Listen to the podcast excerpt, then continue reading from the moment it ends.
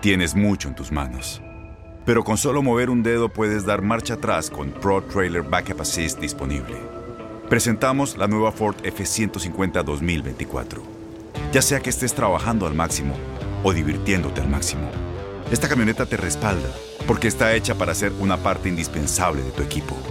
Fuerza así de inteligente solo puede ser F150. Construida con orgullo Ford. Fuerza Ford. Bienvenidos al podcast de Buenos Días América, la revista radial más completa para los hispanos. Política, salud, economía, tendencia y deporte son algunos de nuestros temas. Bienvenidos.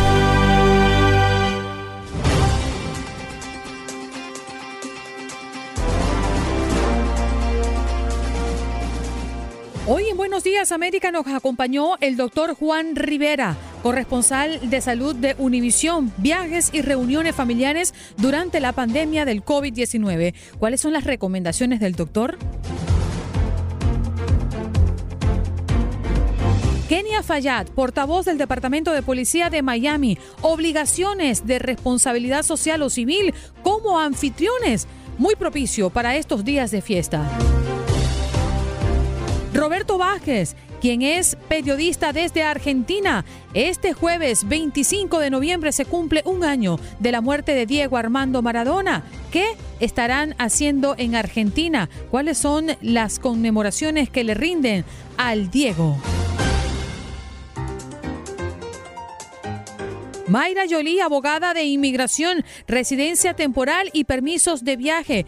Las medidas migratorias aprobadas dentro del plan social de Biden en la Cámara Baja y además respondiendo a las preguntas de nuestros oyentes. Y en deportes, Diego Peña, que nos habla de la Liga de Campeones, cómo estuvo la jornada de este martes y lo que se espera para el día de hoy. Además, comienza la liguilla de la Liga Mexicana. Eso y mucho más en nuestro programa Buenos Días América.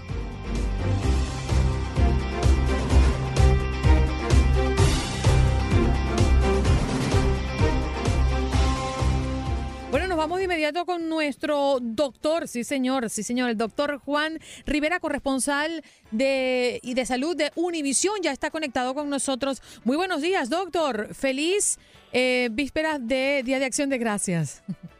Hola Andreina, ¿cómo estás? Feliz, Bueno. feliz uh, Thanksgiving adelantado a todos ustedes.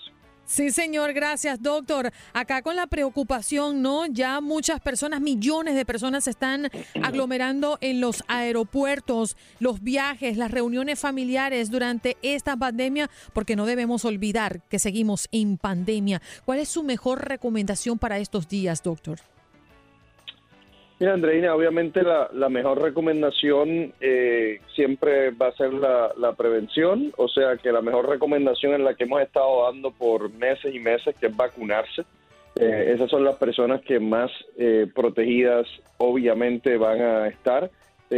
Seguir utilizando la máscara específicamente cuando están en, los aeropuertos, cuando están en aviones, eso sigue siendo importante, lavarse las manos, eh, especialmente cuando estén en lugares públicos con, con frecuencia, eh, sigue siendo importante. Las personas más expuestas realmente son aquellas personas que por alguna razón u otra han decidido eh, no, no vacunarse, porque es mucho más difícil para ellas tratar de, realizar estos, estos eventos de, de viajar y ver familia, de pasar un- una cena de, de acción de gracias con un grupo, eh, es más, más riesgoso para ellos, obviamente. Y a veces nos preocupan nuestros mayores porque, vamos, por ejemplo, en mi caso, doctor, voy a ir a visitar a mi madre eh, que pasa ya, no voy a decir su edad porque me está escuchando y me dice algo, pero eh, pasa de cierta edad y por supuesto la preocupación nuestra como hijos es llegar y, traer el, el virus a la casa, aunque ya ya tenga las dos dosis de vacuna y el refuerzo puesto. ¿Qué medida, qué podemos hacer? Tal vez hacernos una prueba de CPR para saber si tenemos el virus. ¿Qué se puede hacer para evitar? O sea, ¿qué medidas podemos tomar durante la cena para evitar el contagio? Yo creo que, eh, número uno, si ustedes se van a, si una familia que se va a reunir, sería bueno que, eh, que, número uno, como decíamos, que todos estén vacunados. definitivamente pueden tomar esa otra iniciativa de hacerse una prueba 24 horas antes, 24, 48 horas antes de la cena para tener una, una doble seguridad, ¿no? De que no solo todo el mundo está vacunado, sino que también eh, tienen una prueba eh, negativa. Eh, sería, sería obviamente ideal y como tú dices, para proteger a personas que son más vulnerables. Ojo, las estadísticas que tenemos nos dicen que la, la probabilidad de, de, una persona fallecer luego de ponerse las tres dosis de la vacuna, aún cuando tienen mayor, aún cuando son mayores de 65 años, es muy baja. Puede suceder, ¿ah? puede suceder. No quiero que piensen que no puede suceder. Ha sucedido, pero eh, la probabilidad baja. Mm. Doctor, hay una gran expectativa, ¿no? Por lo que pueda estar ocurriendo después de esta fiesta, porque después de Acción de Gracia, pues nos viene el mes de diciembre, donde nos juntamos con amigos y familiares, ya viene la Navidad, nos juntamos para fin de año, en fin hay una serie de compromisos y de actividades de aquí en adelante hasta terminar este 2021 que nos lleva a pensar qué va a pasar o cómo vamos a estar nosotros en el próximo mes de enero. A propósito de lo que vemos en Austria, que ya ha iniciado un nuevo confinamiento, es impresionante ver las fotografías. Uno dice, wow, estoy haciendo una retrospectiva de lo que ocurrió al inicio de esta pandemia. Eh, ya están hablando de cierres de comercio no esencial, la gastronomía, los hoteles, los eventos culturales. ¿Usted cree que gracias a la conducta que tomamos nosotros acá en este país, podamos llegar nuevamente a eso, a cómo se está viviendo hoy por hoy en Austria? Andreina, yo espero que no, obviamente, pero si hay algo que sabemos es que usualmente lo que lo que vemos en Europa eh, puede acabar sucediendo aquí en, Estados Unidos. Lo hemos visto una vez tras otra. Eh, yo creo que en relación a la primera pregunta que hacías de las fiestas y, las congregaciones que ocurren en estas épocas eh, de, holidays, definitivamente siempre vamos a ver un alza en casos. Eh, lo que yo creo que sí es eh, cierto es que hemos visto que mientras más personas se vacunan en la población, aunque se ve un alza en los casos usualmente luego de los holidays, no vemos, número uno, que el alza sea tan significativa y número dos, aun cuando suben los casos, la mortalidad realmente no eh, sube de manera drástica como digamos hace un año, ¿no? Entonces, eh, yo creo que sí, que puede definitivamente eh, subir, pero eh, obviamente no como lo veíamos hace un año, porque hay más personas, mucho más personas vacunadas. Obvio, hubiese sido mucho mejor, Andreina, si el porcentaje de personas vacunadas en los Estados Unidos hubiese sido más alto. Lamentablemente no, no lo es, pero hay que seguir llevando el mensaje, especialmente ahora a esos eh, padres que pueden vacunar a sus hijos, eh, que es algo importante no solo para protegerlos a ellos, sino para eh, protegernos todos como comunidad. En, términos qué porcentaje estamos, doctor? ¿En, qué porcentaje de vacunados estamos en este país? Todavía estamos entre ese 50 y 60% de, de vacunación en este país. Entonces, es, es difícil todavía. Una de, las de las otras, una de las grandes mi, mi, mi, país, mi país Puerto Rico está mejor. en porcentaje. Claro. Eh, eh, doctor, una de las grandes preocupaciones también es los niños menores de 5 años, porque muchos obviamente no se pueden vacunar.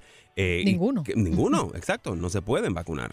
¿qué, ¿qué, recomendación podría dar usted para que los padres puedan protegerlos mientras están en los aeropuertos? ¿Qué se puede hacer con ellos? Bueno, los niños mayores de dos años, según la Academia Americana de Pediatría, pueden utilizar una máscara y se recomienda que utilicen una máscara, especialmente en aeropuertos y aviones. Eh, entonces es, eh, es, importante que en esos eh, lugares lo hagan. ya los niños menores de dos años es obviamente inmunidad, inmunidad de rebaño, como decimos. Quienes protegen a esos niños menores de dos años somos todos nosotros que estamos vacunados alrededor de ellos. Mm. Doctor, em, y para finalizar, eh, he, he encontrado muchos casos de cómo estamos enfrentándonos ya a estas fechas de Navidad para nuestros países es una tradición mucho más eh, acentuada que el Día de Acción de Gracias. Y estamos recibiendo a muchos de nuestros familiares y amigos de otros países, donde quizás se han vacunado con la China o, con otras em, vacunas que no son Pfizer, Moderna o Johnson Johnson, que es la que se aplica en los Estados Unidos. Y esas personas quieren reforzar la vacuna que ya se han puesto. ¿Usted recomienda que tome el tercer, la, la vacuna de refuerzo o que se vuelvan a vacunar con Pfizer o con Moderna en sus dos aplicaciones? Bueno, eh, las personas las personas que se pusieron aquí en Estados Unidos, Pfizer o Moderna o Johnson Johnson, sabemos que los CDC eh, nos han dicho que hay suficiente evidencia científica para poder eh, intercambiar ¿no? de vacunas. Si te pusiste Pfizer, te puedes poner Moderna o eh, viceversa, ¿no? Eh, yo te digo lo que yo hice, yo simplemente me puse una tercera de Pfizer porque simplemente en el momento en que me la puse todavía no había salido esa recomendación y mi instinto como médico fue, si mi cuerpo ya la toleró, prefiero ponerme una que ya más o menos mi cuerpo conoce, que la ha tolerado, a ponerme otra que quizás eh, me dé otros efectos eh, secundarios quizás un poquito más fuertes. Dicho eso, eh, la persona que se puso Pfizer o Moderna se puede poner la opuesta ya basado en los criterios de los CDC. Una persona que viene de otro país y se puso otro tipo de vacuna, también pudiese ponerse una vacuna Pfizer Moderna aquí en los Estados Unidos. Pero la doble, es decir, el shot 1, 2 o me está hablando de que se coloque el refuerzo? Un refuerzo, un refuerzo. Bien. Doctor, muchísimas gracias por estar esta mañana con nosotros y aclararnos tantos temas, ¿no? Porque parece mentira. Seguimos hablando todos los días de la pandemia y del COVID-19, pero siempre tenemos inquietudes. Y qué mejor que un experto para que nos las aclare y no caer en especulaciones del quién me dijo o qué no me dijo, ¿no? Creo que es importante escuchar a los expertos. Un abrazo, doctor, y que la pase bonito mañana junto a sus seres queridos. Igual, igual a todos ustedes. Cuídense mucho. Bien. Doctor Juan Rivera, corresponsal de salud de Univisión, acompañándonos como cada miércoles acá en nuestro programa, en nuestra hora de salud.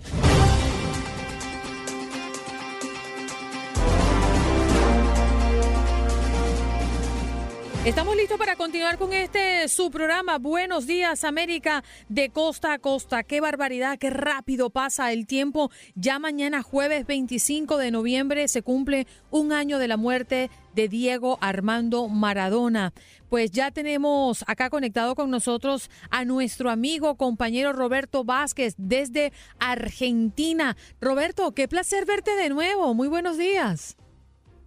Qué placer igualmente, Andreina. Este, lástima que siempre sea para estos temas casi mm. necrológicos, digamos. Pero bueno, hemos hablado también del tema Messi en algún momento, que era un tema alegre y no era un tema de hablar de alguien que se fue. Pero bueno, es la realidad, eh, es como todo lo que estaban charlando ustedes, ¿no? De los temas que tratar y los temas que no tratar. Hay temas que son inevitables para no para tratarlos y este es uno de esos.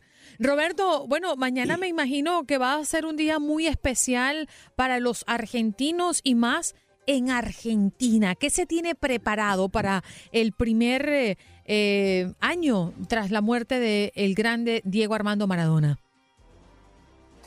Yo creo que hay que dividirlo en, dos este, etapas diferentes. Maradona es una persona que ha causado a lo largo de su trayectoria, este, no sé si decir la palabra homenajes, pero sí este, ciertos, este, ciertas atenciones que otros deportistas no han recibido a lo largo de su vida, aún estando vida, eh, vivo. Aquí en la Argentina, sí, la fecha de fútbol que comenzó ayer tiene como particularidad que los jugadores juegan con brazalete negro y que ambos equipos forman el número 10 al comienzo del encuentro en el centro del campo de juego, cada equipo, un equipo el 1 y el otro el 0, se hace un minuto de silencio y se cierra con un aplauso.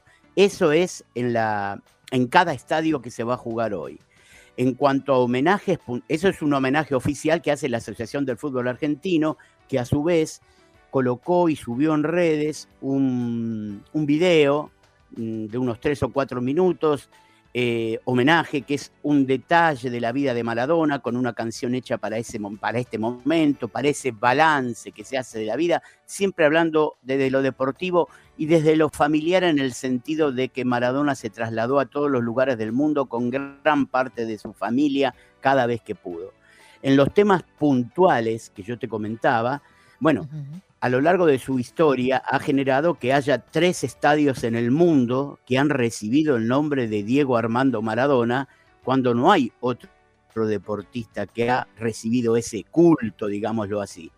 Es el Argentino Juniors de la Argentina, que es donde él debutó en Primera División, el Napoli, donde brillara este, en, en, su mejor momento tal vez, y donde hizo esa lucha que siempre hacía Maradona del pobre contra el rico, ¿no? Del olvidado de Italia, del sur de Italia contra el norte. Es imposible no unirlo con esa reivindicación. Bueno, el estadio cambió su nombre de, de San Pablo, que era el, el, tema fundamental para toda la ciudad de Nápoles, por el de Diego Maradona. Y últimamente, después de fallecido, también se le colocó al Estadio Único de la Ciudad de La Plata, que es un estadio hecho a niveles europeos, donde jugaban dos equipos, gimnasia y estudiantes, y donde juega eh, muchas veces gimnasia, que es el último equipo que Diego Maradona dirigió.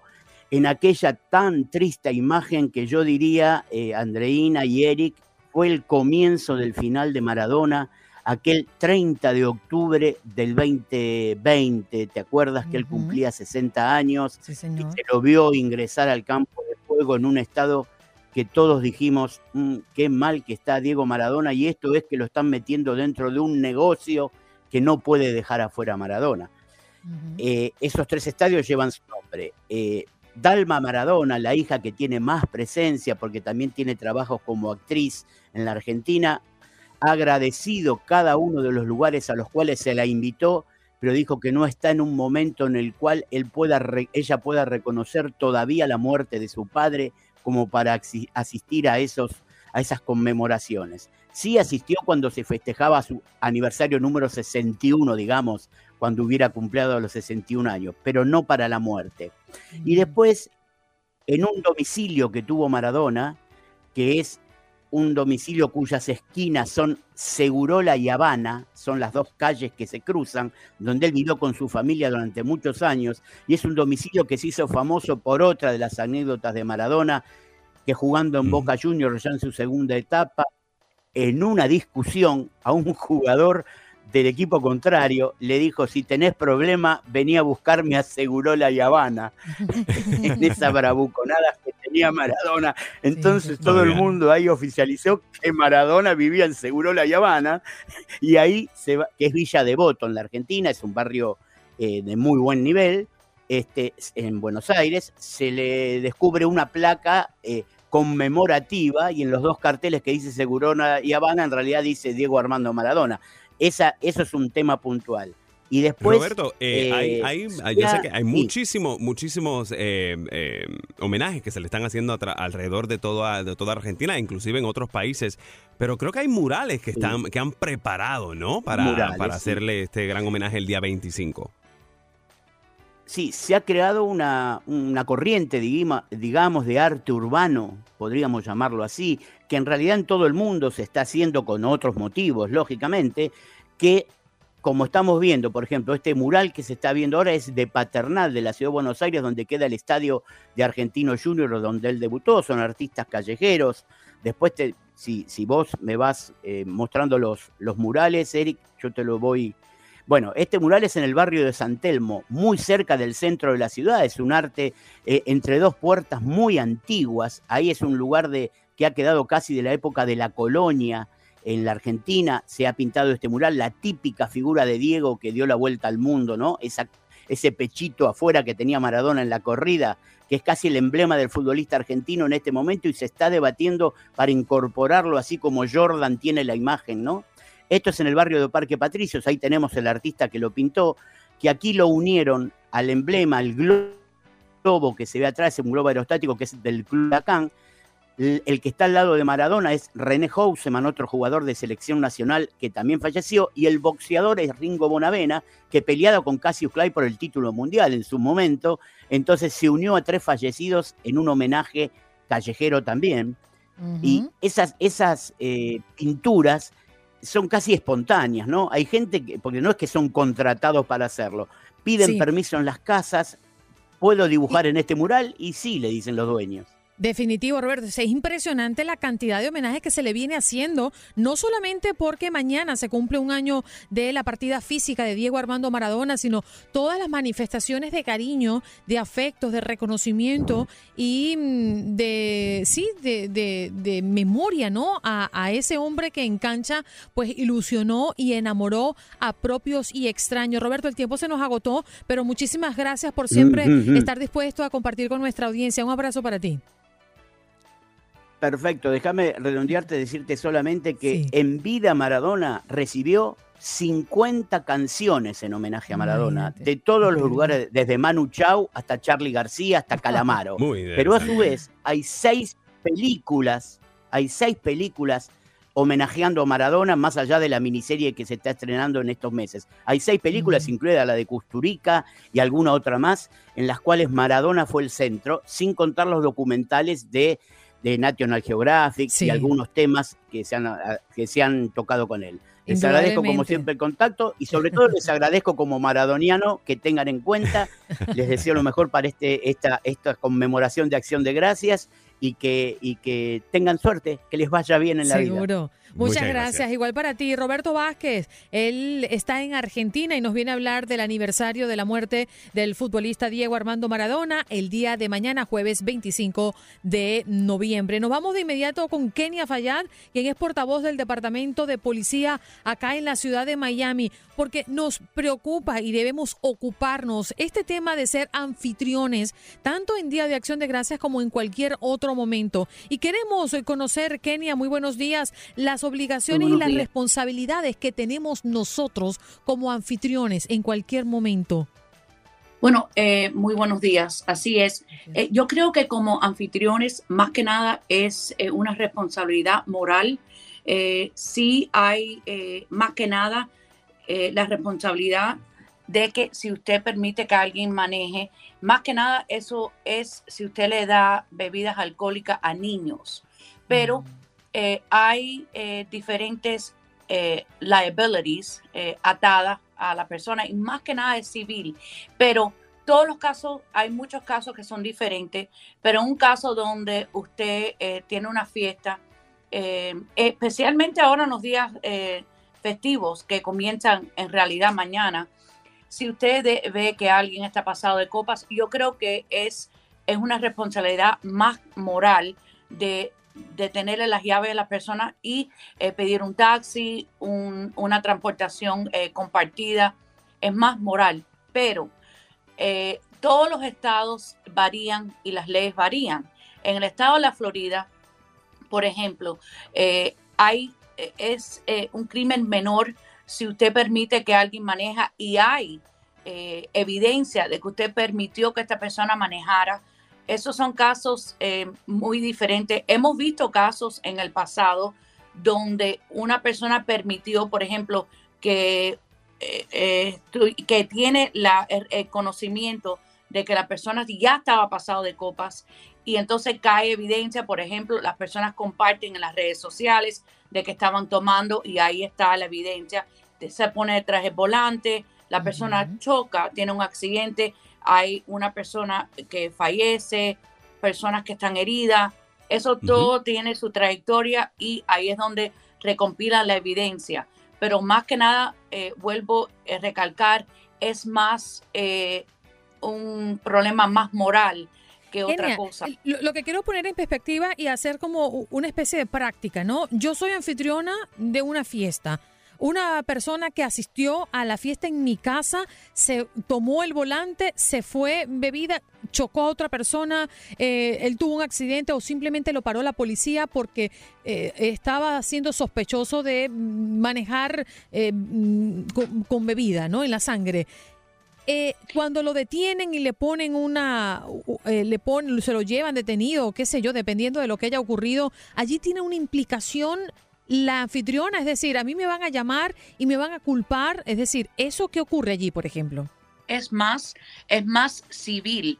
Eh, la persona puede, eh, las personas involucradas en el accidente pueden demandar en una corte civil a los anfitriones, a las personas que permitieron que esa persona fuera. ¿Cuáles podrían ser las consecuencias finalmente? En, en, real, en realidad, lo que es un open house, por ejemplo, una fiesta open house que se ve muy a menudo. Y las personas permiten que niños personas que estén eh, que tengan menor menos que 21 años estén manejando ahí sí es criminal. Ahí sí es criminal porque las personas no están permitidas eh, beber eh, beber ah, alcohol menor de 21 años. Entonces ahí es donde la ley no permite que las personas le den bebidas alcohólicas a menores de 21 pero si una persona es mayor sana y salva y tiene la capacidad de determinar de que, eh, o sea, ellos son responsables por uno mismo, pero criminalmente no hay eh, nada. Lo que sí es más civil, es más civil. Exacto, y puntualmente son tres puntos que deben recordar si usted tiene fiesta en su casa. Kenia, ¿qué le puedes recomendar a los anfitriones? Es importante que la persona ceda las llaves. Uno, uno más que nada como anfitrión siempre sabe eh, si la persona está pasada de tragos y más los anfitriones son, son mayores de edad. Entonces ellos pueden determinar si la persona está apta para manejar o no. Pero siempre se le aconseja eh, de que ceda las llaves la persona, quítele las llaves. Em, búsquele un taxi, una transportación compartida que ahora es muy útil. Eh, no debe de las personas estar tomando eh, con, toda con todos los beneficios que hay ahora de pedir taxi, de los rides compartidos. Hay muchas, eh, muchos recursos para no ponerse detrás del volante, especialmente cuando usted ha tomado mucho. Y queremos que todas las personas pasen un momento muy lindo. Sé que hace unos momentos estaban hablando de que eh, especialmente el Día de Acción de Gracias, las personas Esa es la misión. compartir. Kenia, discúlpame, el tiempo se nos agotó. Gracias por estar con nosotros. Quédate aquí en nuestro Facebook Live. Ella es Kenia Fayad, portavoz del Departamento de Policía. Ya volvemos. Estás escuchando el podcast de Buenos Días América, la revista radial más completa para los hispanos. Escúchanos en las diferentes plataformas: Euforia, Spotify, TuneIn y iHeartRadio. Tu DN Radio. Vivimos tu pasión. En Ford creemos que ya sea que estés bajo el foco de atención o bajo tu propio techo, que tengas 90 minutos o 9 horas que estés empezando cambios o un largo viaje. Fortaleza es hacer todo, como si el mundo entero te estuviera mirando. Presentamos la nueva Ford F150 2024. Fuerza así de inteligente solo puede ser F150. Construida con orgullo Ford. Fuerza Ford.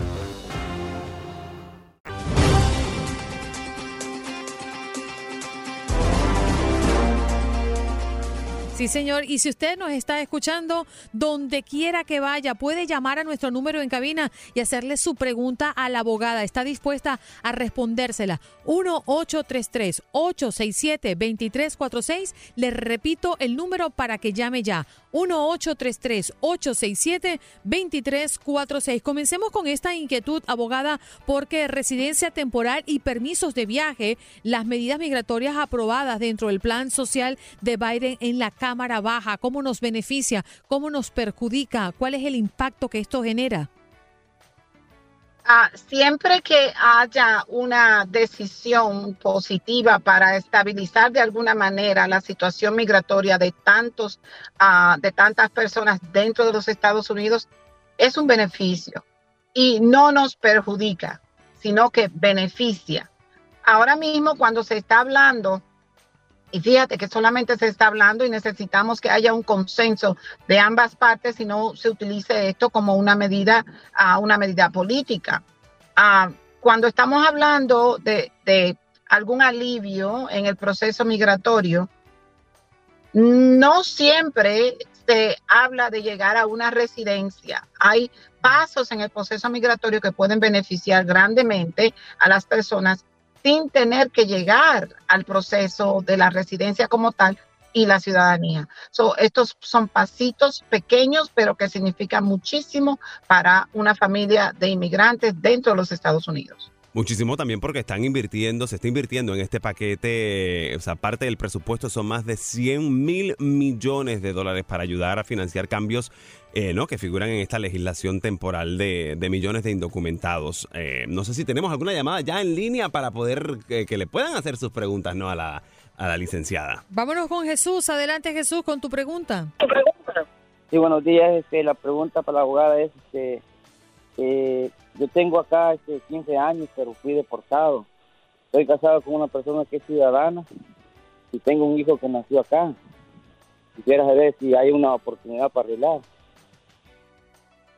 Sí la hay, pero esa oportunidad tiene que, eh, tiene que empezar con un paso.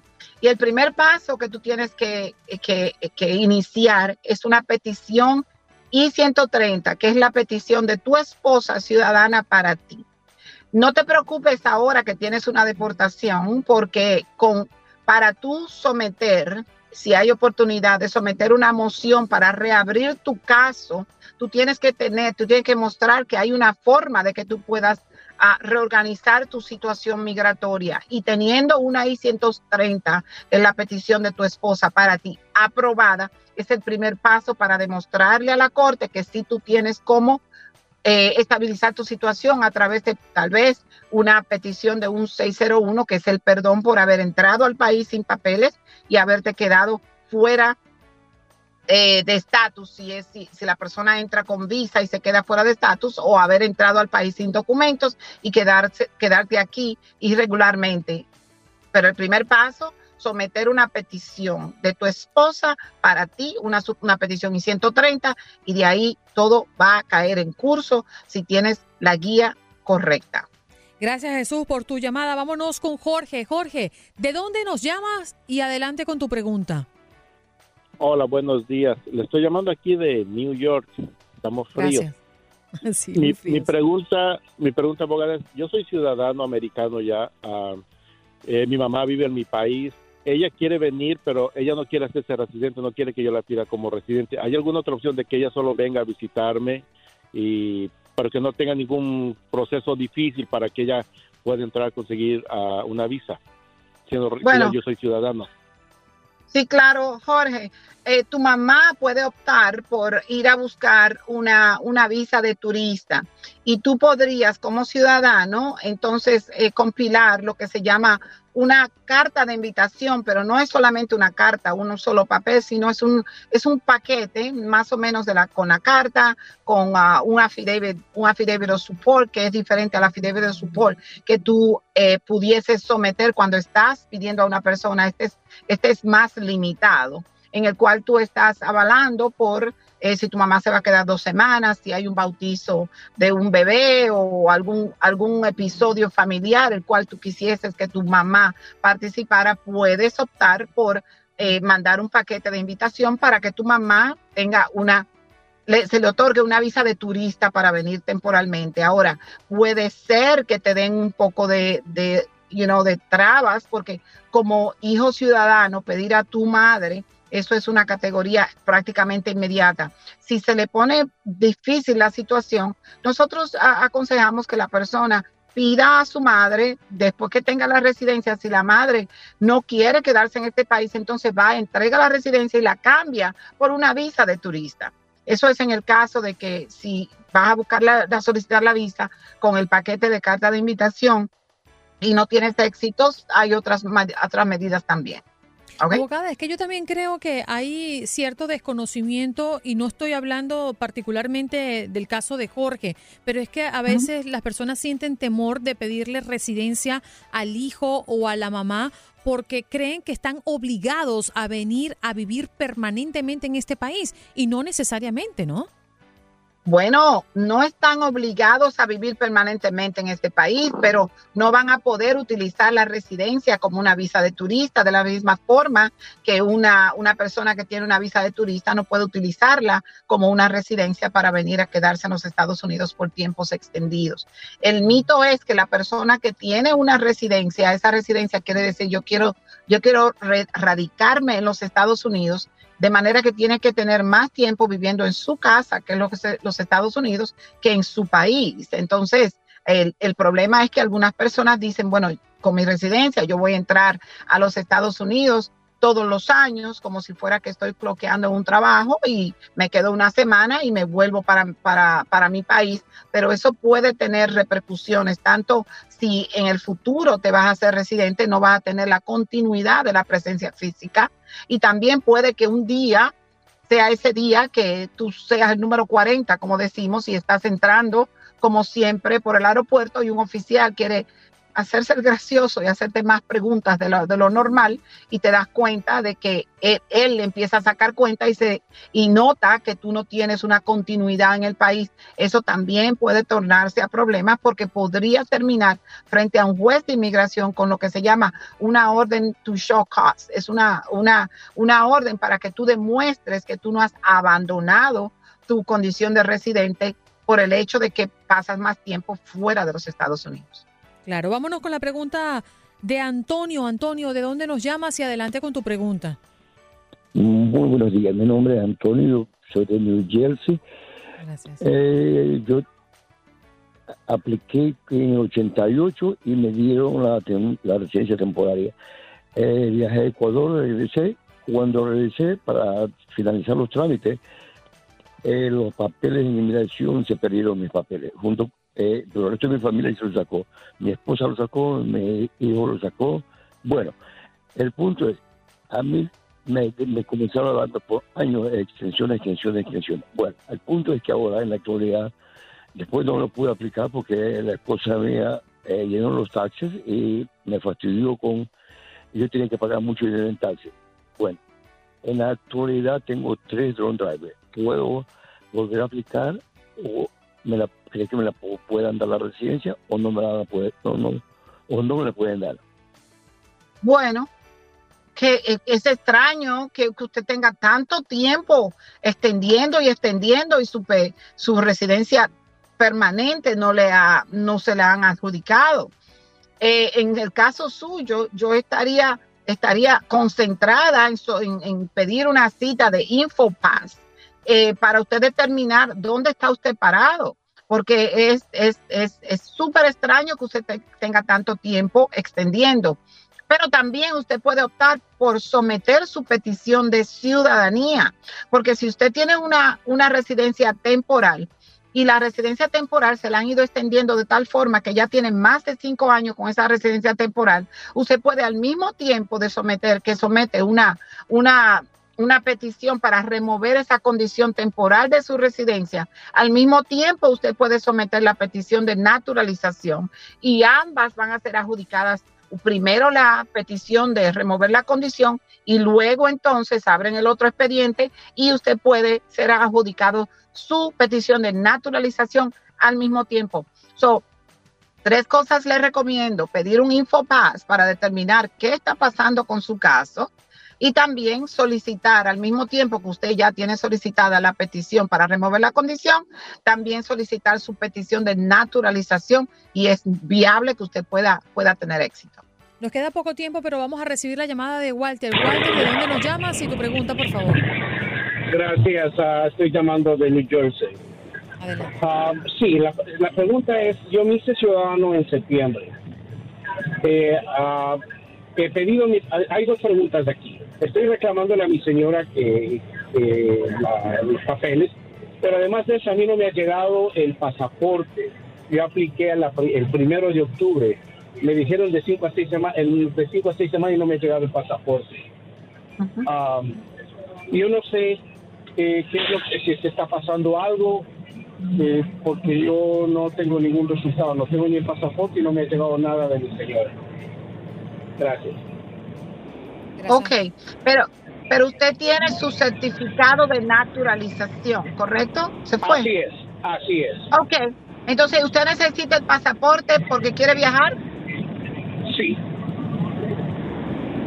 Ok, usted necesita el pasaporte porque quiere viajar, no porque quiere, no porque quiere someter una petición para su esposa. Oh, no, no, no, yo tengo el certificado, yo ya presenté al abogado del certificado de naturalización y no me ha, y no me ha llegado. Ahora, yo me hice ciudadano a pesar de tener un judgment de child support. No sé si es que eso sea algún problema. Yo estoy al día con los padres.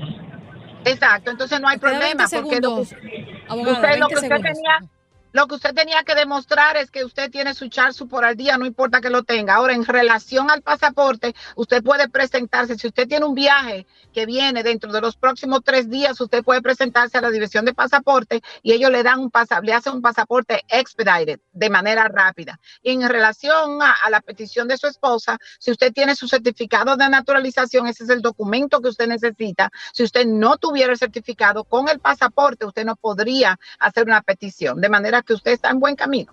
Bien, abogada, ¿dónde podemos encontrarla? Hasta en los centros espiritistas, pero por ahora el 305 722-2828, estamos a la orden. Así es que por más información y, para expandir más en los problemas que tiene de inmigración, nosotros estamos a la orden para servir. Gracias, abogada Mayra Yoli, pues acompañándonos esta mañana respondiendo a las preguntas de nuestra audiencia. Como dicen los grandes, la liga se gana partido a partido. Partido a partido. En Buenos Días América, Contacto Deportivo.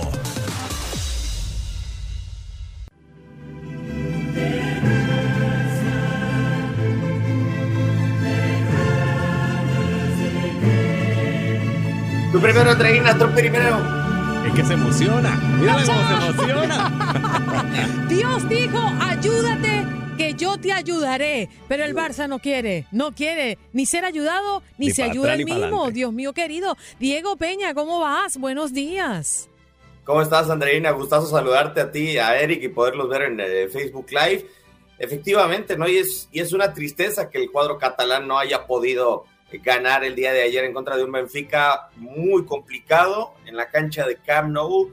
Cierto que se notó una mejora a pesar de que no hubo muchos nombres importantes sobre el terreno de juego de arranque para el equipo de Xavi Hernández, pero 0-0 al final y se va a jugar con un triunfo necesario el Barcelona en Múnich en la última jornada de la Champions League pegándole al Bayern, estar en octavos de final después de más de 20 años logrando la clasificación superando la fase de grupos. Es increíble. Lamentablemente eh, le anulan un gol al Barcelona por fuera de lugar a Ronald Araujo, pero también se lo anulan al Benfica. Así como hubo buenas para el Barcelona, también hubo malas. Haris Seferovic terminó perdonando con el arco vacío al cuadro catalán en la falla más increíble de la fase de grupos de esta Champions League.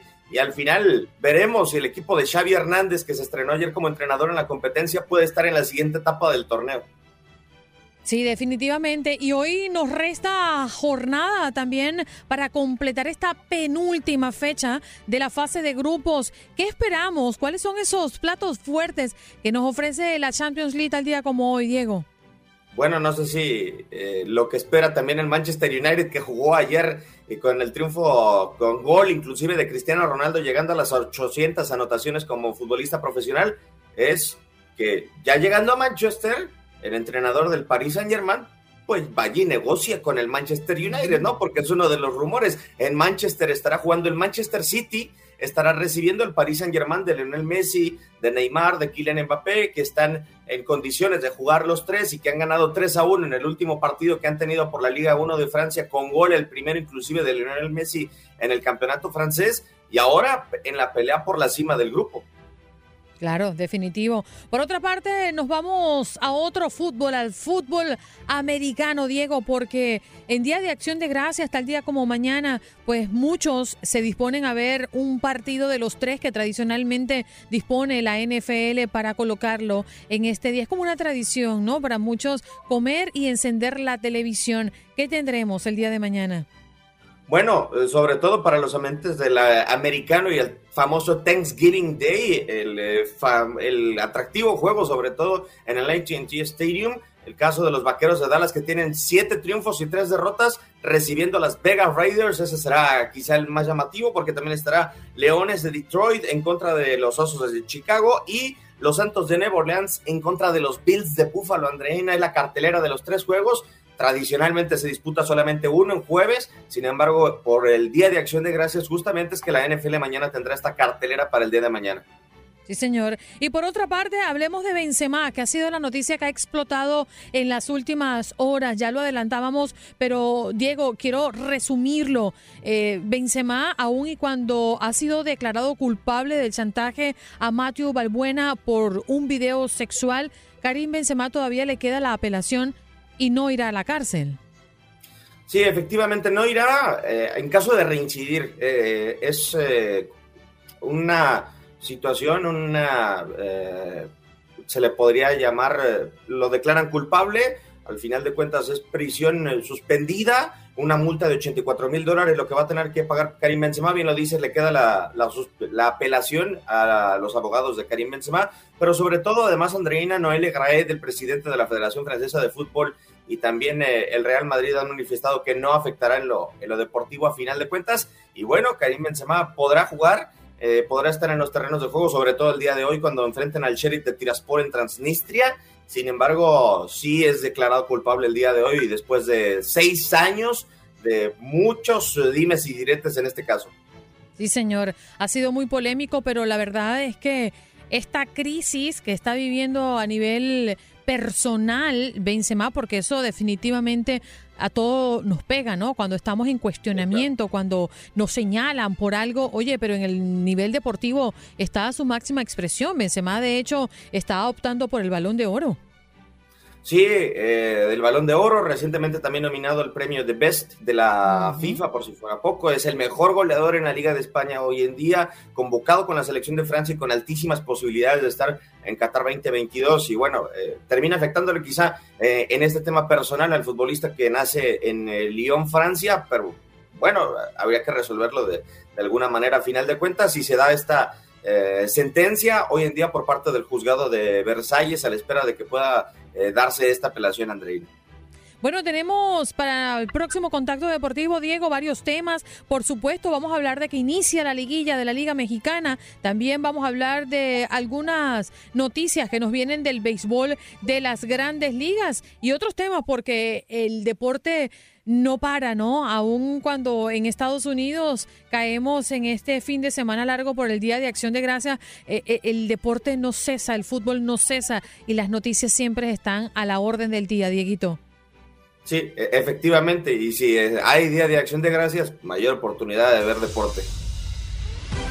Ay, Diego, Dieguito, ahora es que comienza lo bueno en la en el fútbol mexicano, la liguilla, Pumas América y Monterrey Atlas ojalá que sea lo bueno, Andreina, bien lo dices, porque han sido 17 jornadas. ¿Por qué tienes duda de eso?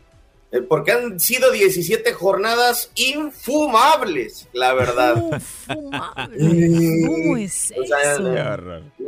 no, no, no, no, no, no, no, Pero, pero bueno, hoy vamos a arrancar en la señal de TUDN Radio desde la cancha de Ciudad Universitaria. Pumas estará recibiendo a las Águilas de la América en el Clásico Capitalino. La última vez que se enfrentaron se vieron las, dos las caras dos veces en las liguillas del 2018. Eh, siempre América lo terminó goleando en alguno de los partidos 4-1, por ejemplo, en el clausura 2018, en el apertura 2018 6-1 en el partido de vuelta por las semifinales de aquel campeonato. Ahora veremos cómo, cómo se termina dando las circunstancias, porque a final de cuentas América viene de ser líder, ¿cierto? En el campeonato con una cantidad de puntos muy importante, arriba de 35 unidades, la mejor defensa del torneo, con solamente 10 goles permitidos y además la mejor defensa de América en la historia de los torneos cortos.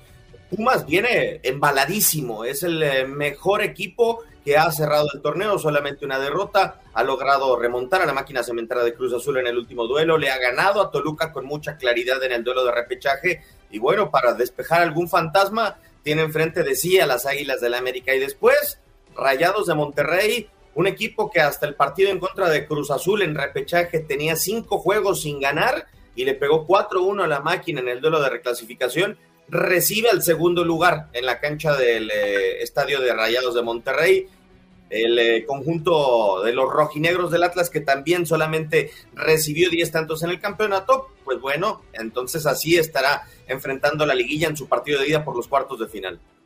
Noticias en el béisbol de las grandes ligas, aunque estamos en la temporada muerta, pues las noticias siempre nos llegan, Dieguito. Sí, claro, porque a final de cuentas, eh, Kendall Braveman es el nuevo brazo de la organización de Chicago White Sox. Era una organización que era favorita prácticamente la temporada pasada y que no terminó consolidando ese favoritismo, no correspondió a las expectativas. Contrato de tres años, 24 millones de dólares para un veterano de siete temporadas de grandes ligas y que además terminó cerrando la campaña con Houston Astros, un triunfo, una derrota en la recta final de la temporada con 24 apariciones con Astros y por si fuera poco también venía del pasado 27 de julio de disputar 30 apariciones con eh, Seattle Mariners en donde terminó ganando cuatro duelos pero sin derrotas. Kendall Graveman solamente estará por detrás de Liam Hendricks en orden de importancia para los cierres de los juegos con la organización de Chicago White Sox, Andreina. Bueno, definitivo, mucho deporte alrededor, pero vamos a invitar a César Procel de una vez eh, Eric, porque, oye, pareciera que a ti te han llegado chismes por ahí, César. Chismes, eh, bueno, me, llegaron varios chismes. Uno me dijeron que Eric estaba en un lugar medio, medio dudoso el fin de semana. ¿Estás hablando de ese chisme de cuál?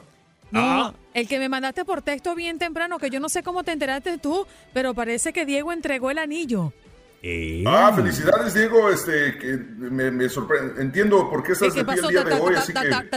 Sí, sí, porque se echó, se echó la soga al cuello. Cuando hablan de anillo, no dice. No, ¿qué, qué necesidad, qué necesidad con ustedes. No, me, me llegaron varios chismes, pero uno de los importantes, eh, por lo menos en el estado de Texas, eh, para empezar, malas noticias, ya que Diego estaba hablando de, los White Sox y de los Astros de Houston. Ay, yo me Falleció... de, casamiento. Malas mm. noticias, por cierto. Ah, bueno, también. Ese hombre ya está muerto y no le han avisado, ¿no? Son malas noticias, ¿no? Sí, pero una mala noticia para los Astros de Houston. Falleció el ex-manager de los Astros, Bill Burden, que tenía ya 90 años de edad. El señor se encontraba hospitalizado en un hospital ahí en, perdón la redundancia, en Springfield, Missouri. No dieron exactamente los eh, motivos de su muerte, pero eh, él fue manager de los Astros de 1975 al 82 y él fue el primero en llevar al equipo a una postemporada en 1980 y posteriormente nuevamente en el 81. Eh, falleció el día de ayer, su esposa lo informó el día de ayer a través de redes sociales, a través de los varios equipos con los que estuvo, incluyendo los Piratas, los Yankees y los Expos de Montreal, así que fallece una leyenda de los Astros de Houston, en este caso el manager Bill Burden. Definitivamente, Diego, ¿no? Una gran pérdida. Sí, eh, totalmente de acuerdo, sobre todo por lo que significa, ya bien lo comenta César, llegar a postemporada y cuando todavía ni siquiera se aparecía en la organización Jeff Luna, uno que tiene un valor mucho más importante. Por anda comprando equipos de fútbol ahí en San Luis, ¿no? sí, señor. Oye, yo quiero hacer una especial mención, pero ya fuera de broma, a Diego Peña que se ha decidido dar el anillo. Vamos a aplaudir a este muchacho valiente, este muchacho que va a entrar. ¡Órale! ¡Felicidades! ¿Qué necesidad, Diego? Mira, eh, los hombres todos son iguales. Eh, pero yo confío en que tú serás diferente, Diego. Bueno. Vas a entrar a la mejor etapa de tu vida. ¡La bola! Bueno. Felicidades, Diego. Cuéntame de eso porque además Diego se puso romántico y Diego hizo todo una cena, una cosa espectacular en la playa, ¿no? Sí, eh, ya teníamos tres años, ocho meses de, novios eh, y la verdad que fue una relación muy atípica porque nos terminamos conociendo gracias a un camarógrafo de TUDN. Eh, y a final de cuentas eh, pues nos fuimos de vacaciones y creía que eh, era el momento, ¿no? Superó mis expectativas porque además es mi primera novia en mi vida, o sea, a los 26 años después de tanto trabajar y trabajar y trabajar, pues sí, quedé en el primer intento eh, y a final de cuentas sí, yo creo que para enero del 2023, si nos mantenemos con vida, habrá fiesta en tu DN Radio. Eso, oh, no, qué felicidades. Bonito, felicidades, Dieguito. Qué bien. Oye, qué bonito, qué romántico. Te deseo todo lo mejor, cariño. Vivir en pareja creo que es la cosa más hermosa que puede tener un ser humano, el estar acompañado y saber que cuando llegas a casa hay alguien que está allí para pasarte la manito, tú sabes, ¿no? Para gritarte y mandarte a lavar los trastes y todo. Ah. Mientras tengas la última palabra, siempre, Diego, estamos del otro lado. Andrea lo quiso decir muy bonito, pero César lo dijo más realista. Sí, vamos a ser honestos. Mira, Déjate llevar. mira, ahorita ahorita, ya vienen a molestarme, mira, checa, checa, esto te espera, mira, ya se van despertando. Dame de desayunar. Dame de desayunar. Ay, qué cosita más hermosa. Esa es la cosa más linda que uno puede tener, los hijos. Hola, mi amor. Dieguito, te despido con la ilusión de que tengas un lindo camino al lado de la mujer que has escogido. Un abrazo, amigo. Un abrazo a todos. Muchísimas gracias, amigos. Felicidades, Diego. Qué bonito, tan lindo. Qué bonito. Oye, ¿cómo se llama el chamaco? Este se llama Max. Diles hola, Max. Diles hola. Hola, Max. ¿Te gusta el fútbol? ¿Te gusta el fútbol? Diles sí. Diles, diles gol. No. Eso, nos ha cantado un gol. Bueno, gracias, cariño. Un besito para ti, papá. Que tengas un lindo desayuno. Bueno, ah, muchas gracias. Yo se lo paso también a él. no, no es para ti, es para el nené. Usted todavía no toca comer. Oye, otra información importante desde Houston, César. Así es, eh, resulta que anunció de ayer el gobernador Greg Abbott que Samsung abrirá una fábrica aquí en Texas, afuera de Austin.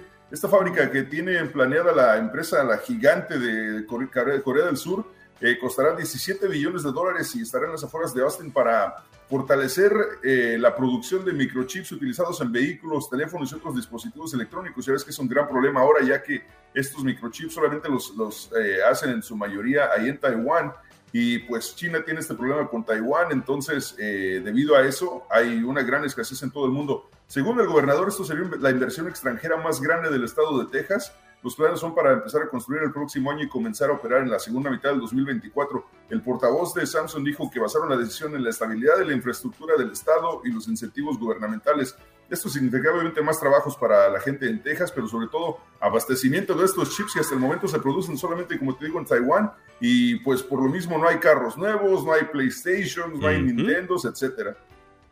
Oye, tú sabes que me llama mucho la atención lo que me estás hablando, César, porque en mi búsqueda por mm, cambiar mi carro, por adquirir un carro nuevo, eh, me ofrecieron en un concesionario darme un carro que estaban bajando de un barco, pero no tenía el chip.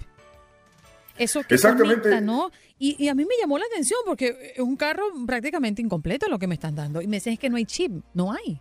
Exactamente, eso que está pasando. Y si te das cuenta, en muchos de los concesionarios de autos hay, hay muy pocos vehículos precisamente por lo mismo. Eh, la gente que tiene la, fortuna de encontrar un vehículo probablemente de, no, no del modelo más reciente, sino del 2020 o 2019, porque por lo mismo de que, de que sí tienen chip, ya vienen construidos y los carros nuevos simplemente están escasos ahorita. Sí, señor. Enganchados con César Procel. ¿A qué hora y por dónde te escuchamos, César? 10 de la mañana a hora centro a partir de, bueno, todos los días, pero a, través de la 93.3 en TUDN en Houston y a través de la plataforma de Euforia, la aplicación para que la descarguen en toda la nación y se pongan a cotorrear con nosotros en Enganchados, que el día de hoy es solamente una hora porque hoy tenemos Champions League, así que pendientes porque se pone bueno. Chao César, un abrazo, cuídate. Que tenga bonito día, gracias.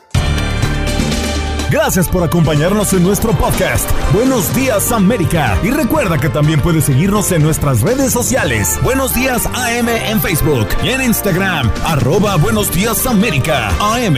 Nos escuchamos en la próxima.